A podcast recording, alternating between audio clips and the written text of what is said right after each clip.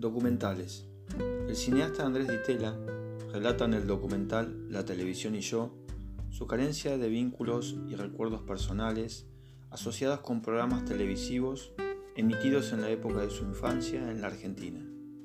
La película, en clave autobiográfica, se puede interpretar más allá de la vida personal de su autor, que en los primeros años de vida partió a los Estados Unidos junto a sus padres, Torcuato Ditela y Kamala Aparao, una pareja exótica para una época en donde los matrimonios mixtos, en términos raciales, eran una excepción, no solo en nuestro país, sino también en el mundo.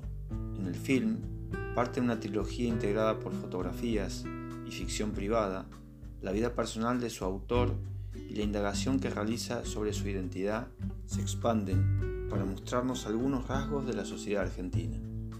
El paralelismo que se describe en su realización entre el desarrollo empresarial de Jaime Yankelevich, pionero de la radiofonía nacional y hacedor de un emporio comunicacional a lo largo y a lo ancho del territorio nacional, y de Torcuato Di Tella, abuelo del cineasta, industrial fabricante de electrodomésticos y automóviles, tiene un doble efecto familiar y reflexivo.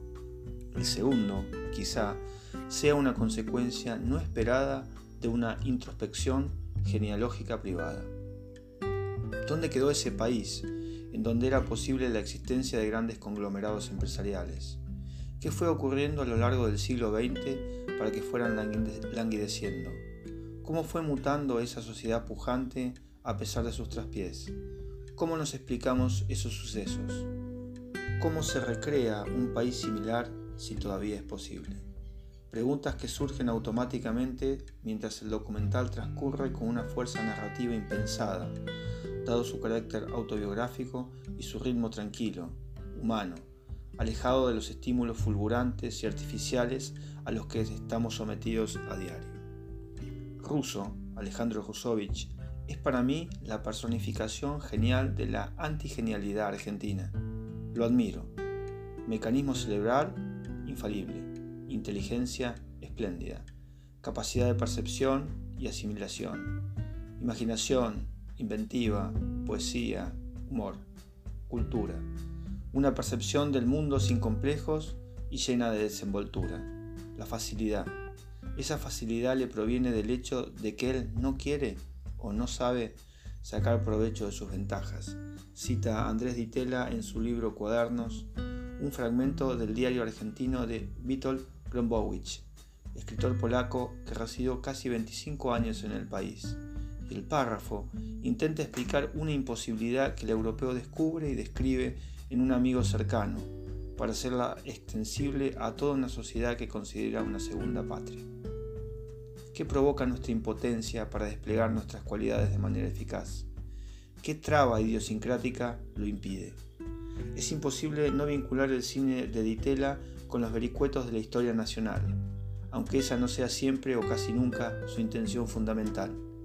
Leyéndolo en su faceta de autor de libros, también se descubre ese rasgo. La cita de Marras, elocuente, profunda, aunque no es de su autoría, al incluirla en su último libro, parece hacer propio su contenido y sumar, de ese modo, elementos para pensar las respuestas a los interrogantes que sobre el derrotero del país se desmembran de sus creaciones.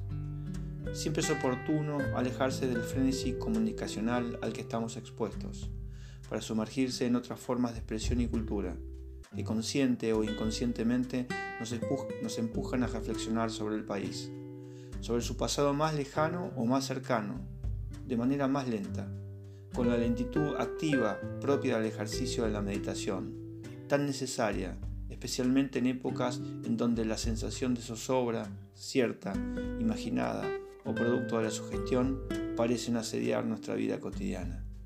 No decimos nada nuevo cuando expresamos lo potencialmente mejor que serían nuestras decisiones como sociedad si lo hiciésemos. No podríamos precisar un pronóstico, pero seguramente los horizontes por venir tendrían un cielo menos nuboso.